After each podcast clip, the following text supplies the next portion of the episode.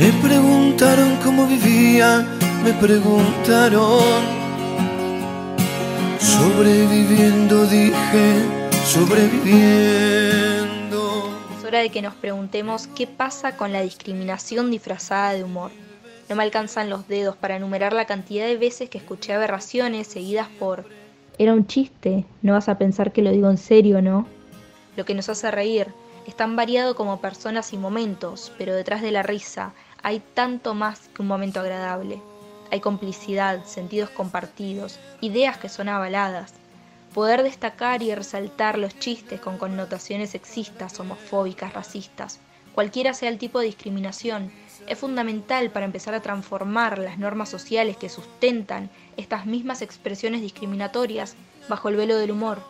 Tenemos que empezar a desnaturalizar esto y no solo porque el sentido común dice que hay cosas que están mal, que no van, que hacen daño, sino también porque hay leyes que así lo indican. Hablemos de los datos, hablemos de la ley 5261, que tiene como objetivo garantizar y promover el principio de igualdad y la no discriminación. Con esto podemos asegurar los derechos de todos. Tenemos que dejar de naturalizar, romantizar, hacer mal uso del lenguaje en nuestros discursos, en nuestras formas de actuar, a la hora de insultar. No hay necesidad de discriminar así a las personas o a grupos de personas. Tenemos que dejar de utilizar mal el lenguaje. Además hay una ley que pena estas acciones.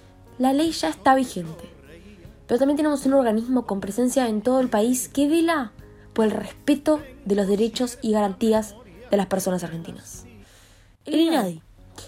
Podemos hablar de racismo, disfrazado de chiste podemos hablar de discriminación racial en la vida cotidiana. Dólar negro, trabajo negro. ¿Le suena? O incluso se utiliza esta palabra como algo despectivo antes de un insulto.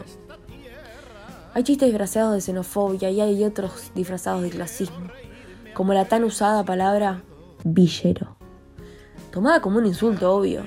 Y les garantizo que la gran mayoría de las personas que habitan en barrios populares son personas más humanas, más empáticas y buenas personas que muchos que andan por barrios privilegiados de la sociedad.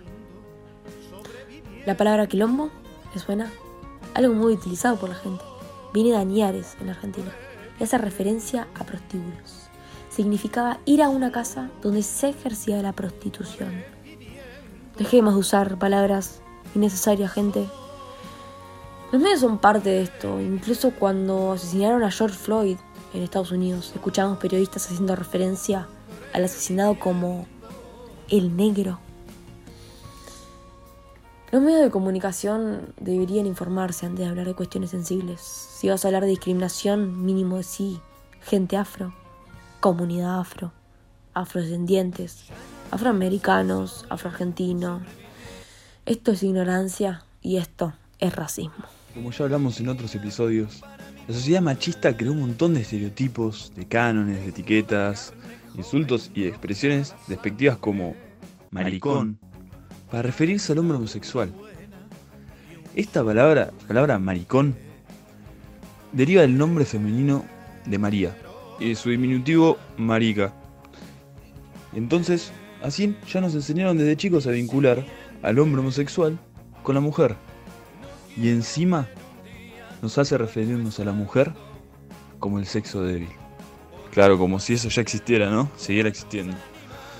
Ya es hora de que, de que todos entendamos que no hay un sexo más fuerte ni uno más débil que el otro y que nadie tiene que ser discriminado por lo que es, ni por lo que elige, ni por lo que hace. Por otra parte, mucho más turbio. En Inglaterra se usa mucho la palabra fagot. Esta palabra viene viene de mucho tiempo atrás y era utilizada para, para denominar a la leña, la leña la cual alimentaba a la hoguera y en esta hoguera ardían los sentenciados por cometer este pecado contra la naturaleza. ¿De qué pecado estamos hablando? Vivir y dejar vivir. Qué frase tan conocida, ¿no? La vemos casi a diario en estos últimos tiempos la vemos en redes, en medios, en productos.